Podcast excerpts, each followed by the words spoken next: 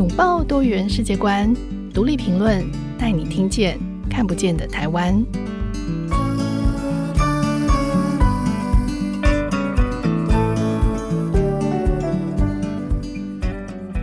各位听众朋友，大家好，欢迎收听独立评论，我是节目主持人廖云章。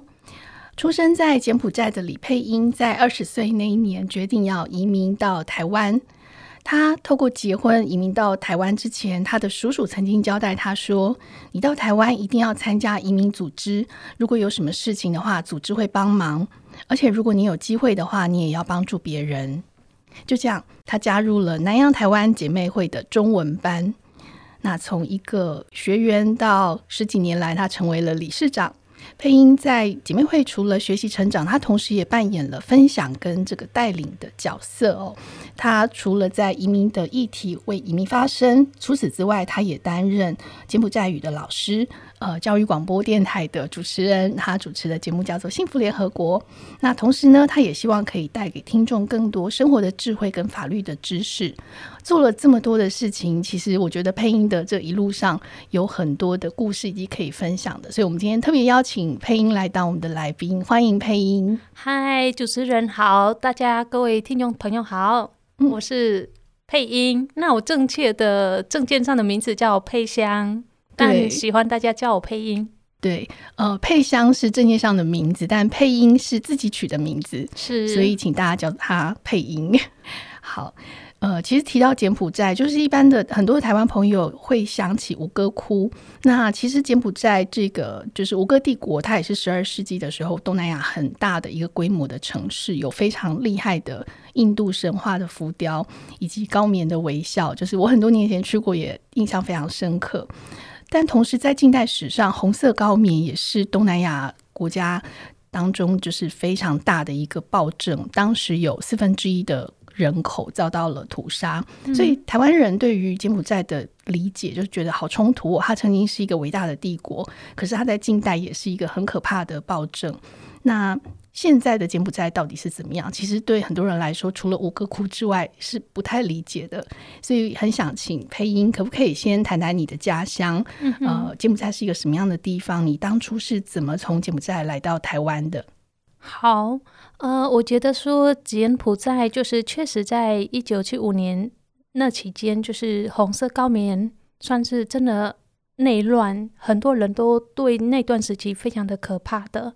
那包括我父母亲，其实他们呃平常不会特别去谈到那段的历程。如果提的话，只能叫我们呃你要好好吃饭，就珍惜食物。意思是说，在当时的那个年代，算是真的要吃东西，没有什么东西可以吃，因为红色高棉他统治的那个之下，都是只给我们吃呃白粥，或是放一点那个地瓜在里面。然后水水的吃不饱这样子，所以长辈比较少去谈那段的痛苦。嗯哼，那现在的柬埔寨，我觉得说在各方面算是比较稳定下来了，发展的部分也是很发展，就是有很多国外进去投资。嗯，只是说在一些例如说人权的部分，或是多跟迫害人民的土地啊这些。算是还在进步当中，嗯嗯，好像这几年就是有很多的呃，台湾在新南向的这个议题上，也有很多人到东南亚去投资。嗯、那柬埔寨的部分，其实我们常常会在路上看到很多的招牌，去柬埔寨做土地的投资、房地产的投资。对对对，嗯、就是有蛮多台湾朋友过去那边，就是。盖房子、投资房地产，嗯、或甚至有些台湾朋友去那边开餐厅或是饮料，真的，我们的珍珠奶茶到柬埔寨非常的红、嗯、哦，真的吗？嗯，还有红豆饼耶，所以台湾的红豆饼跟珍珠奶茶在柬埔寨也都很受欢迎。是，哦、然后呃，除了这个之外，讲到我自己的家乡的话，我是住在冈本江省，嗯哼。呃，中文是邦珍省，嗯，邦珍省。嗯，就是离这边大约三个小时的车程。哇，那邦江省算是一个靠近湄公河的一个地方，所以如果从我家搭车到那个城市靠湄公河的那个地方，大概四十分钟的车程。嗯哼。可是我奶奶跟爷爷家那个老家是直接在湄公河那个旁边，这样。哦，是。嗯，然后这个地点的特色就是有一个竹子桥。算是很多人就人工做的一个桥，嗯哼，搭上去的，就是竹子搭成的桥，嗯哼，然后很多。在那边的人居住也好，或是观光也好，都可以。嗯、呃，无论是走路、开车、骑车，都可以在那个上面。我觉得非常厉害，因为它只是竹子做的，只是竹子的建筑，可是它上面还可以开车。嗯，哇，真的很强哎。嗯，这算是很先进、很进步的绿建筑哎，因为竹子是可替代，就是可再生的这个建材。嗯，嗯，而且这个竹子桥几乎每一年或是两年，他们会再建一次，嗯、就是。涨潮的时候，它会被这个水淹没，然后慢慢就会腐烂嘛。对。可是后来又再重重建这样子，是。所以这个地点也算是在我的这个省份观光的一个很有名的一个地方，一个重要的观光景点。嗯哦，所以配音从这个地方，从班真班真省这个地方啊、呃，是怎么到金边，又怎么到台湾呢？哦，说来有点长故事。嗯，其实早期以前在柬埔寨，从一九九八年左右的时候，我们村庄就有人已经结婚来台湾了。嗯。然后我印象很深刻是大概两千年、两千零一年那时候，我奶奶还去交代我爸爸说：“你不可以把我就是这个女儿嫁给台湾人哦，嗯、不可以，不要跟潮流。”哦、嗯，奶奶为什么会这样特别交代爸爸？嗯、因为我奶奶觉得说，跟华人结婚去华人的地区可能会重男轻女，嗯、然后会被欺负，嗯、甚至如果不小心会被人口贩运这样，嗯、所以她觉得。会很担心，总之他觉得我留在国内是最好的。嗯，嗯，然后我爸爸说，我又没有说要 把她嫁出去 这样。嗯，但是呃，后来当然奶奶也过世，再来是家里发生一些事情。嗯，然后那时候我就选择离开了家。嗯嗯，我想要去找工作，去独立生活这样。嗯，简单的说就是我妈妈早期过世，我爸爸再婚。嗯，然后他们在这个婚姻里面，可能因为我的关系，嗯，他们常常吵架，然后。就是我后来的妈妈，她不喜欢我这样，嗯、所以我很渴望我可以经济独立，去养自己，就不用靠他们这样子。嗯嗯、所以那时候就到金边去工作，也是台湾人开的工厂。哦、是什么工厂？嗯，毛衣。哦，织毛衣吗？嗯，哦，然后呃，我在那边做大概不到一个月，嗯哼，就是我爸爸一边哭一边打电话求求我回来，嗯、哦，他有话要跟我谈，是他舍不得你吗？嗯、对对对，嗯、然后当然前面他有提出呃去去念书，我住姐姐家或者住叔叔家之类的，总之这些方案我觉得都是还是靠他的经济来自主，嗯、那我就不要这样，也没有减少他们吵架。嗯，因为如果他，因为如果我还是继续用他的钱，那他太太也会不高兴。嗯，所以我觉得我不要这个，就是很坚持的不要。嗯嗯，我也觉得，我后来长大后也觉得那时候干嘛那么懂事？对，其实你爸爸觉得他你还是一个小孩子，他还是对你负有责任，但是你就迫不及待很想要靠自己独立。嗯嗯，然后后来就我爸爸就有一点一边哭一边求求我，不然的话。呃，我去台湾好了。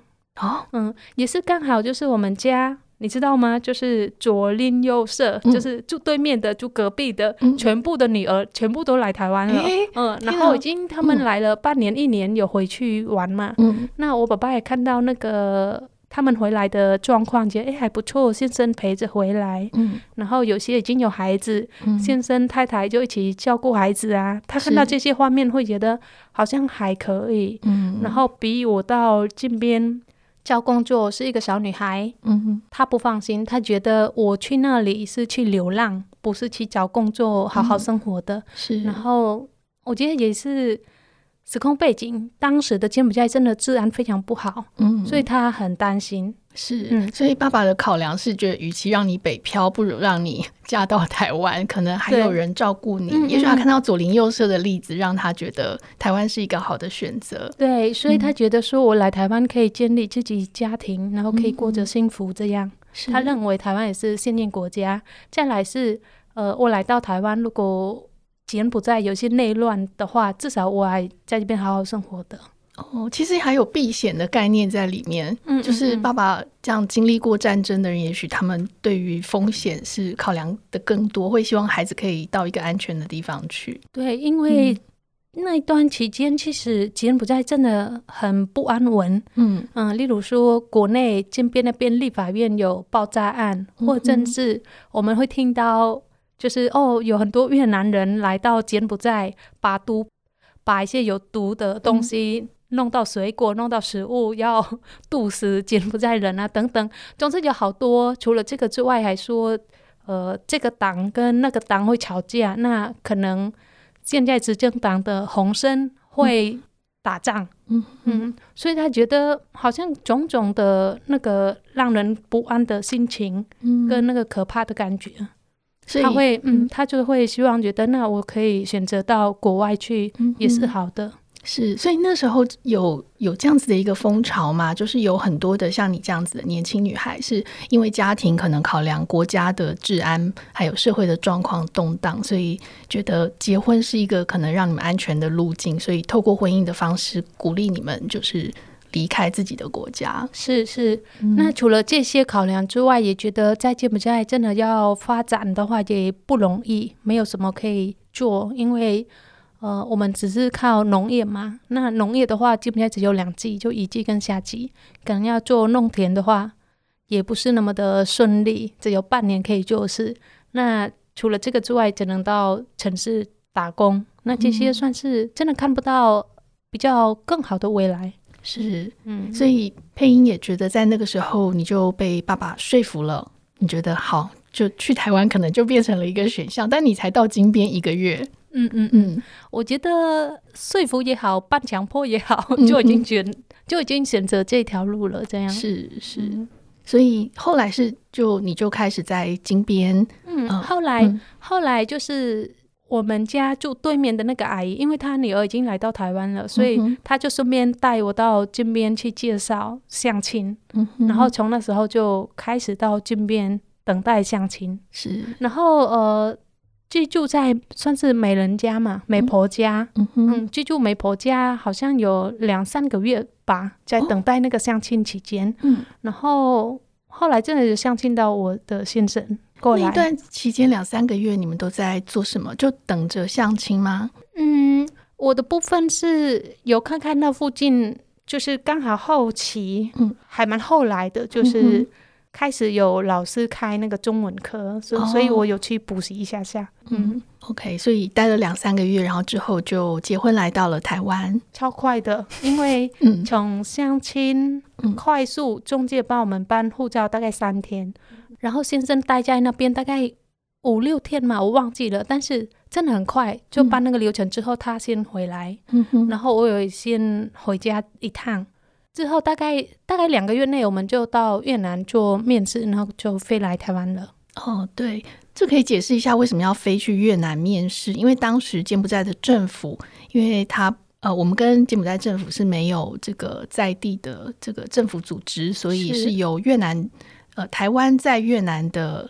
办事处办事处帮忙认证这个跨国婚姻，嗯、是因为当初吉恩不在没有台湾的办事处，嗯，那我们要办所有的证件来台湾，必须要透过跑到越南的台湾办事处去申请这些流程，那面试通过了才可以过来台湾。那你刚来到台湾的时候，觉得这是一个什么样的地方？跟你原本的想象一样吗？嗯，我觉得在赖台。在来台湾之前，其实对台湾的认识是知道台湾是一个岛，真的不晓得会长怎么样，因为我们在电视上只看到那个古居，然后想象那个古居就是华人的世界嘛，传统的。但是现代的话，呃，曾经看过那个新加坡的影片，嗯哼，可是又觉得，诶，新加坡跟台湾也许还是不一样，但是都是华人的意思，嗯。然后直到我相亲好之后，去我叔叔家过个两天，因为觉得离开前去住他家一下，嗯。那我叔叔家他刚好住近边，然后他家有那个第四台，嗯，然后很特别，我叔叔的媳妇是台湾人。啊，真的好，哎、欸，好有趣，嗯，嗯，很巧，所以我叔叔就跟我分享在台湾的那个环境可能大概是怎么样子，嗯、他还播那个节目给我看，嗯，然后他就说哦，台湾大概是这样，然后台湾是很重男轻女的，再来是。除了这个之外，我觉得叔叔交代我两件事。嗯、第一件事就是，呃，身上要带一点钱美金的，嗯、因为我们一、嗯、我们一直以为。其他国家也会使用美金，OK，嗯，所以你以为台湾也用美金？对对对，嗯、所以我叔叔说身上带美金，然后他也问他媳妇过来，嗯，邀他媳妇的台湾的亲戚的电话都抄给我，这样子，他觉得说带在身上，然后如果真的遇到人口贩运的话，嗯、你先乖乖听话，嗯、然后找机会跑出去打电话求救，这样子，是，就是第一个交代。嗯、第二个交代就是他有说。世界各国都会有组织在帮助来自国外的人，嗯、所以我到了台湾一定要去参加这样子的组织，然后去学习，帮助自己，有机会帮助他人这样子。嗯，叔叔真的很厉害耶，他知道好多事情，而且其实你前面两个月得到的关于台湾资讯，可能都还不如住在叔叔家那两天。对对对，而且还有嫂嫂可以问。嗯嗯嗯。嗯所以你就这样来到了台湾，是。所以你有你发现你没有被人口贩运吗？就是还好，幸好没有被人口贩运，不然的话不知道怎么办。对，不过我觉得这当然是一个玩笑话，嗯、可是我觉得它也反映出，就是柬埔寨当地的人其实对于这样子的这中介组织，一个是有也有一些不信任，是然后同时他们对台湾的状况也不真的不是那么的清楚，就两边的资讯其实。落差蛮大的，真的落差很大，欸。嗯、就是我们都是靠着看到邻居的女儿过来台湾，嗯、然后回去平安的，嗯、然后大家也觉得哦，去是好的，是平安的，所以就鼓励去这样。嗯、真的能够得到很充足的资讯，完全没有。嗯、甚至我们家的父母连台湾长什么样也不知道。嗯，嗯，所以我觉得那个资讯的落差是非常大的，尤其在。透过相亲的这个过程，也不见得我们获得对方的详细的资讯，嗯嗯，我们都透过中介在介绍，他说什么就是什么。嗯，嗯，那我觉得很幸运，也很感恩，就是呃，来到台湾，我的先生他算是不错。当时刚开始的时候，其实就是比手画脚在谈话，可是有传达到我想要念书。嗯嗯，是，所以那时候他真的。我还蛮感恩的，就是他愿意、嗯、呃去查相关资讯，然后帮我到永和社区报名这个中文班，哦、当时叫做外籍新娘识字班。外嗯对，当时还叫做外籍新娘识字班，所以你就从那个时候开始学正式学中文。是嗯，配音的中文学了多久？嗯，我觉得学了多久？我来台湾到现在十九年，算是一直在学习，嗯、一直在学中文。对，你一直非常努力。那你就那个时候就加入了姐妹会吗？是，当初我们上那个中文班，算是姐妹会还没有成立，嗯，这个社团。嗯、那到隔一年之后，才成立这个南洋台湾姐妹会。嗯哼那刚开始，后来我也怀孕生孩子，所以呃，只有比较是。一些聚会活动，或者是有一些课程才会去参加，还不是那个干部的。嗯嗯，那你怎么会就一步一步这样子，呃，成为干部？而且我知道你现在是南洋姐妹会的理事长。嗯嗯，我觉得说在这个一路走来，我觉得姐妹会就像我们在台湾的父母一样，嗯、就是会可以说是栽培我们这些姐妹们，好好的在这边学习，是然后。好好的去呃生活，或甚至有机会可以去做一些事情，是嗯，那个事情也许就是移民相关的一些法律政策的这些、嗯、呃争取。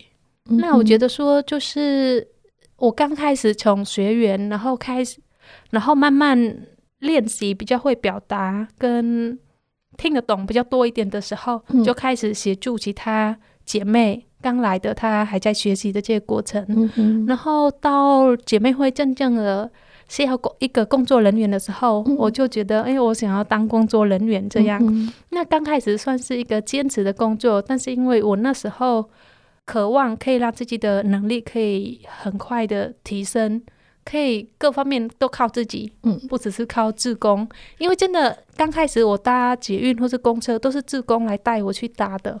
嗯嗯，一路他们陪伴到我比较熟悉一点那个路程路况，嗯，嗯，所以我觉得后来能够有机会进到姐妹会，嗯，转变那个身份变成工作，我觉得工作算是。真的可以领薪水，然后也可以学习。嗯、你知道我是从开始练习打开电脑，嗯，打开 Word 档，嗯、打开 Excel 这些，嗯、然后打，然后开始练习呃用电话去跟其他合作的单位联络、确认、协调，这些都是一步一步这样子的慢慢去学习的。嗯，配音真的是非常的努力，而且你在姐妹会从零开始，嗯、然后透过。一开始是别人协助你，然后志工带你去坐车，带、嗯、你学电脑，然后一步一步，现在换成是你在帮助别人。我觉得前面的这一段分享很动人哦，就是从一个很想独立自主的小女生，然后到了台湾成为想要独立自主的新住民，然后从被帮助的人成为助人者。呃，前面这一段我我们先休息一下，因为我觉得可以让大家沉淀一下你的故事。我们先休息一下，待会儿再回来。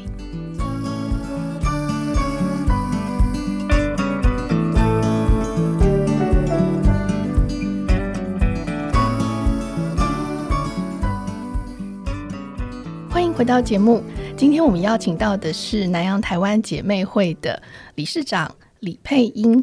那配音刚刚前面跟我们分享了很精彩的故事，包括她自己怎么从柬埔寨来到台湾，以及她来台湾之后加入了南洋台湾姐妹会，呃，一路的这个历程哦。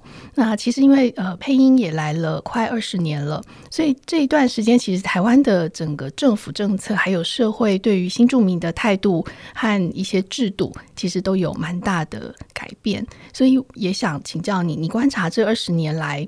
在你身上，你自己感觉到这有什么样子的变化？就你自己经历过的这一些。嗯哼，呃，我觉得说这十九年来的观察，真的台湾社会对新住民，今天是我们被称是新住民，对，真的感官反应都非常非常的大差别的。嗯嗯，嗯其实从名称上面就有很大的改变，就是、对不对？从你刚刚前面说，你刚来的时候学上的中文课叫做。呃，外籍新娘识字班，对，然后后来我们从这个外籍新娘识字班去改变成呃外籍新娘中文班，因为我们不是不识字，对。不是中文，然后直到后来就称被政府称外籍配偶，但我们喜欢被称新移民，嗯、然后我们其实。一直长期是称自己是新移民这样子，嗯、但是因为政府的政策用这个新住民的这个名称，嗯、才可以符合他们申请那个计划等等因素，所以我们也慢慢的在这个无论是书写上或是口头上就转变了，像政府一样新住民这样。嗯，嗯，那我觉得说那个改变真的是从我们申请规划，从我们到这边的居住。居留权的这个部分都是很大的改变的。例如说，早期很多的婚姻移民来到台湾，其实每半年都会被都会被强迫出境一次。嗯，为什么那时候会每半年需要强制出境？这其实在经济和时间上都是蛮大的负担。是是，嗯，当时政府的考量是避免你是假结婚的这个问题。嗯，然后后来就是这个政策有在转变是。呃，可以，可以，呃，可以直接长期居住，但是每一年就是只要有先生陪同，嗯，你可以去延期你的居留证，嗯、然后慢慢到进一步是，哦，不用先生陪同也可以，再来是你一次可以延期到三年，不用一年一年这样去延期。嗯，所以除了这个居留的这个部分之外，例如说。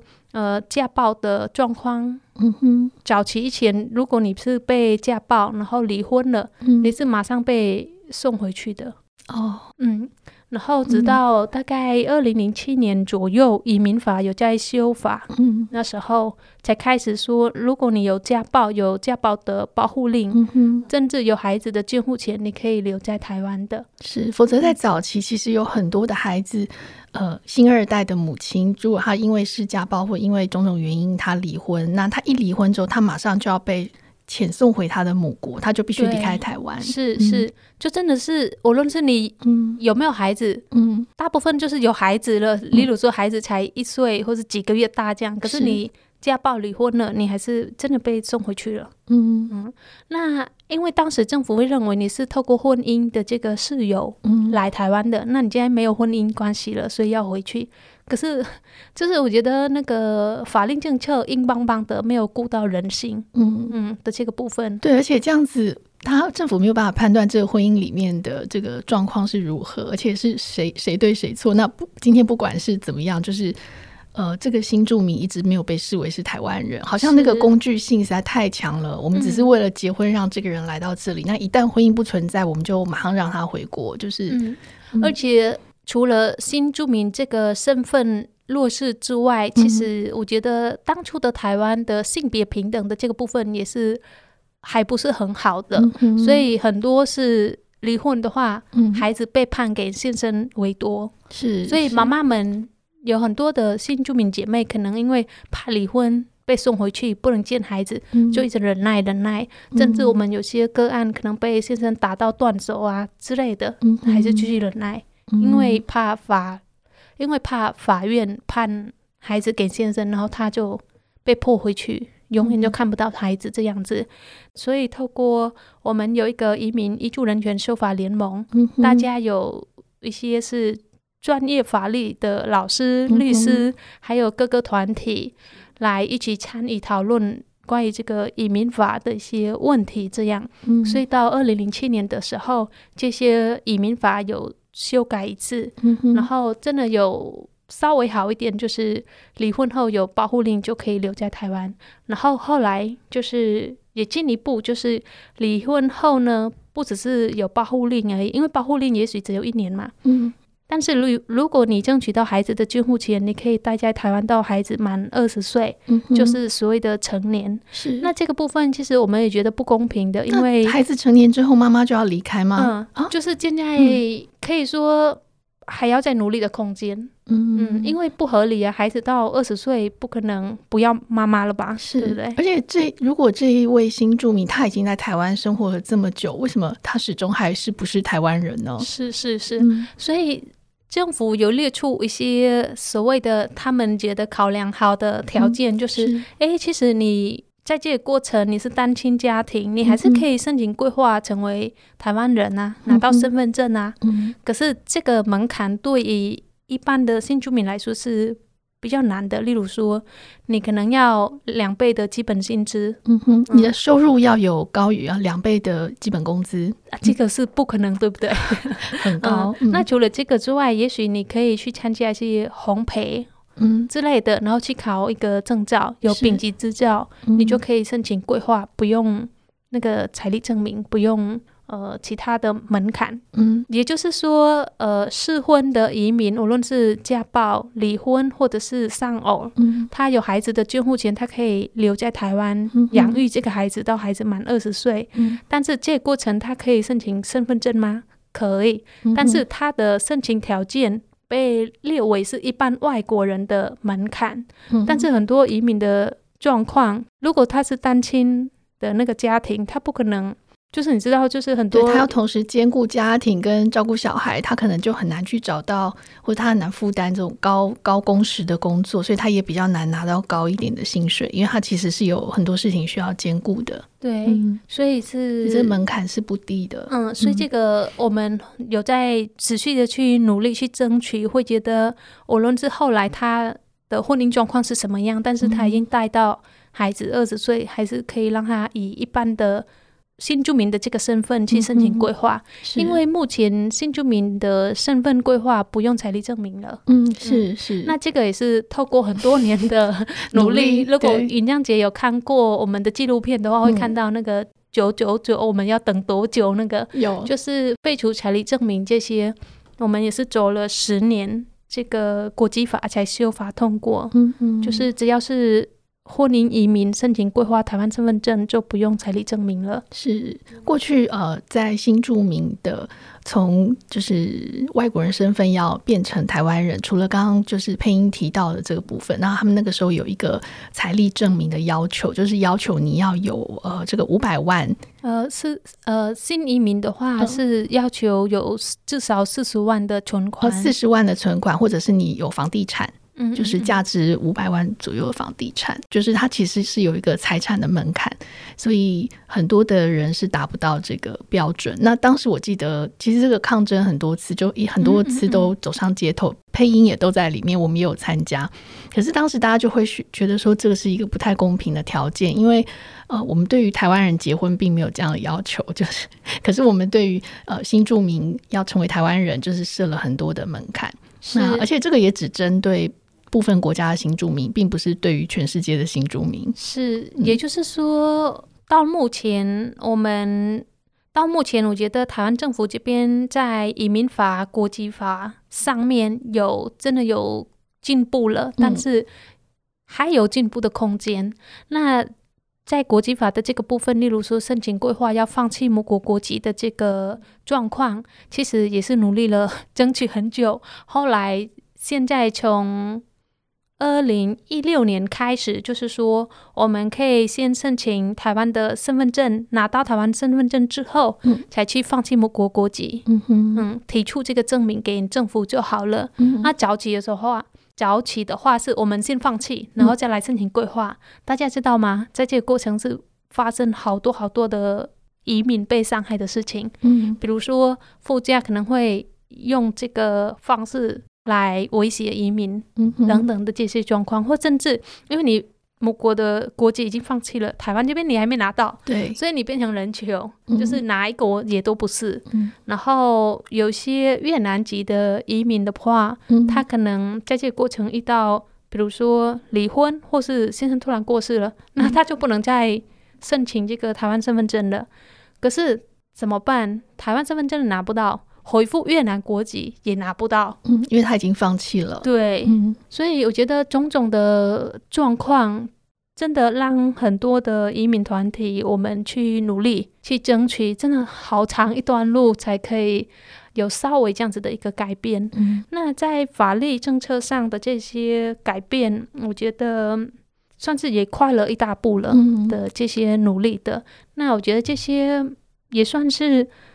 嗯，真的是要透过我们民间团体实际上遇到的状况，嗯、去跟政府单位做一些沟通协调，是才能够 让他们去理解。嗯、要不然的话，他们也不晓得，哎，原来是这样，哦，原来是那样。然后另外一部分，我觉得社会的这个氛围对移民来说也是有改观，嗯，嗯，还蛮多的。嗯，从早期看到我们，哦，你是买回来的。嗯，我有一个朋友，他去市场，嗯，被那个卖鱼的先生问他：“嗯、你老公买你多少钱回来？哦，然后你每个月寄多少钱回家？”嗯，然后我那个朋友我觉得他好有智慧，嗯、好强，然后他就问他说：“你老婆也是用买的吗？”然后那个老板就说：“不是，我是用取的。那我们也是用取的啊。那你每个月给你老婆多少钱给她娘家？”嗯，哎，这个嘛，嗯，所以我觉得从一个。就是队友们是比较偏见的一个眼光，嗯、觉得很多新移民都是为了钱才来到台湾的。嗯、可是这个部分我觉得还蛮惊讶的。其实每一个人都追求更好的生活，是对不对？嗯、然后说为了钱，其实大家来到台湾都非常的辛苦，然后做的工作不是很高级。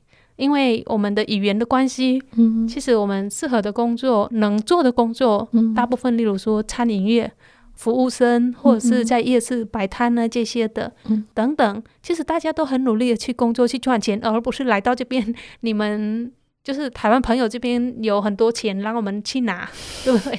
嗯，想象不是那么容易。嗯、可是大家那时候的一个观念跟看法，对移民来说是有这样子的一个。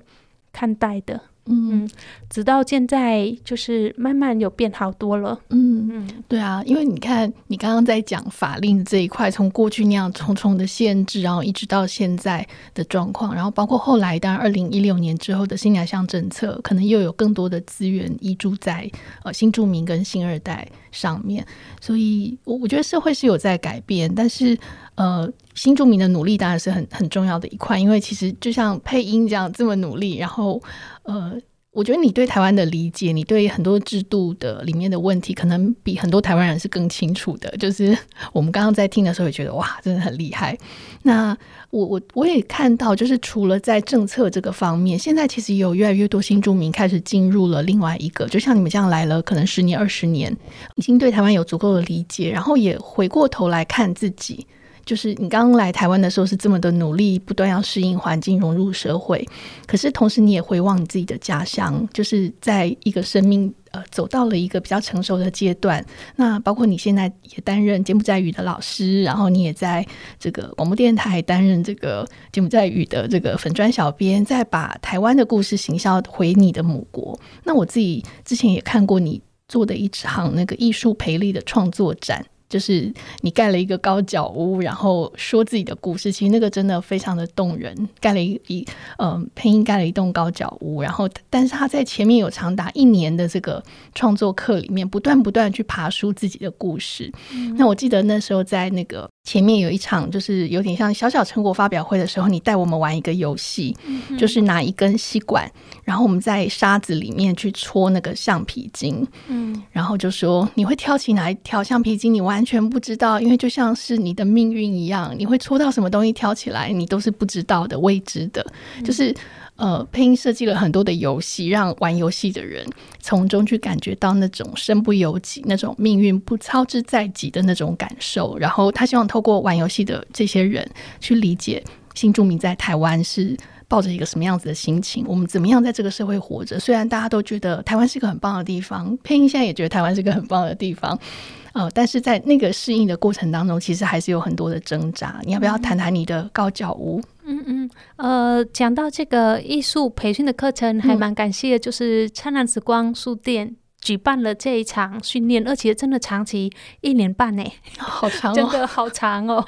对，然后我觉得真的很感谢，可以有这样子的机会来上这个艺术课程。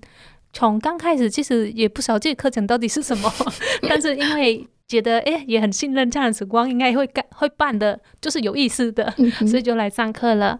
然后因为是长期的一个训练，真的从一步一步去做一个自我探索。嗯，对我来说是这样子的。是，然后去练习用不同的方式来表达你内心你的想法，想要说的。嗯，可是不用用说，可以透过游戏或透过一些你想要呈现的那个方式，让。看我们或是参与的这过程的民众可以去理解跟体会那个心情，嗯，我觉得是一个很棒的一个过程。然后盖这个高脚屋的这个部分，我觉得算是我们上完这个课程要做最后的一个呈现，嗯，个人展这样子。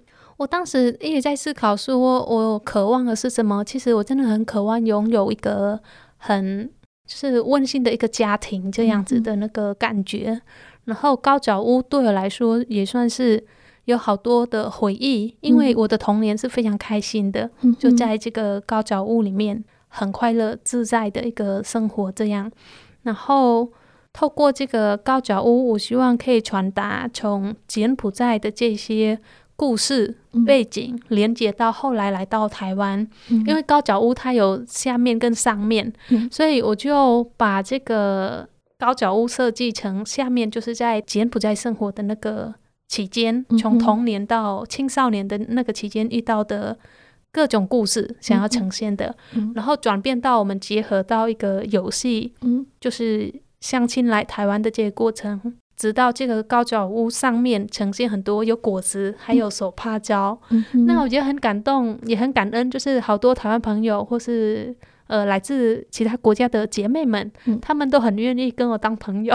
哦、对，要 说一下那个手帕胶的设计，嗯、就是在呃一边盖高脚屋的时候，嗯、那配音同时寄出了很多空白的手帕给很多他的朋友，嗯、然后上面就附上一封信，说我正在做一个策展，然后这是一个关于手帕胶的故事。嗯、那我觉得你们都是我认定的手帕胶，所以如果你们愿意当我的手帕胶，请你们在手帕上写一句送给我的话。然后再把手帕寄回来给我，我会把手帕系在我的这个高脚屋上。嗯，对。然后这个这个手帕有一段故事，是早期有一个朋友，哎、嗯，不知道云讲姐认不认识那个曾诗莹哦？诗莹我认识，嗯、对，就是诗莹，她现在到美国念书了。就是诗莹当初在那十几年前，就是送我一个手帕，她说手帕叫，嗯，我是因为这样子的一个感动，然后我觉得哦，原来台湾有这样子的文化，所以在这个展览的时候就想到。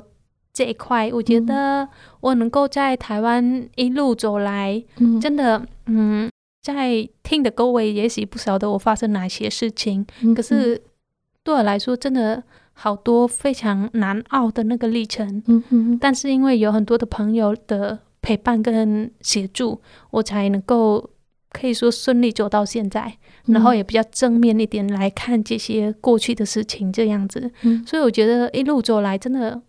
靠的好多朋友的陪伴，那我觉得这点对我来说是一个生命中很大很大的一个恩惠吗？可以这样说。嗯，所以我希望可以在这个展览的里面可以呈现出，真的有好多好朋友围绕着我，嗯、所以那个手帕胶算是真的，请那么多朋友写一句话，然后寄回来，然后在这个高脚屋的。周围围绕着整个都是手帕这样，嗯、然后上面结合当时那个展览的地点有一棵树，嗯、所以结合当时的那棵树，就很多的果实这样子掉下来。那这些果实都是我过去参与或是呃学习的这些过程，或甚至嗯、呃、去做一些呃教柬埔寨语或者是主食或者是做组织工作的这个的这些过程的照片。把它做成那个果实，这样子把它连接掉下来。嗯、然后中央的部分是做一个我跟儿子两个人的，算是一个小空间。嗯、那这个部分就是我请我儿子帮忙完成的，就是随便他画，看他要画什么，我们两个人相处的时光这样。嗯、然后做一个中央一个。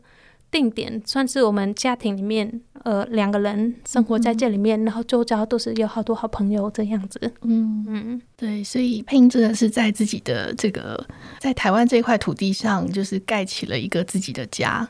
然后就是从过去的柬埔寨有快乐的童年，然后可能有一点辛苦的青少年跟成年，可是现在慢慢来到了比较成熟的，然后被众多手帕胶围绕的这个。愉快的生活，我觉得同时你也为台湾奋斗。就是你说刚刚前面这么多的整个移民的制度的历程的推进，其实都有很多都有你在里面这个努力倡议发声的声音。所以呃，佩英讲话总是轻轻柔柔，而且很很开心。但是其实呃，这中间是有很多很很辛苦的历程。可是你总是可以就是让它变得很愉快，然后大家就轻轻快快的继续往前走。好，今天真的很谢谢配音跟我们分享了这么多啊，也谢谢大家的收听。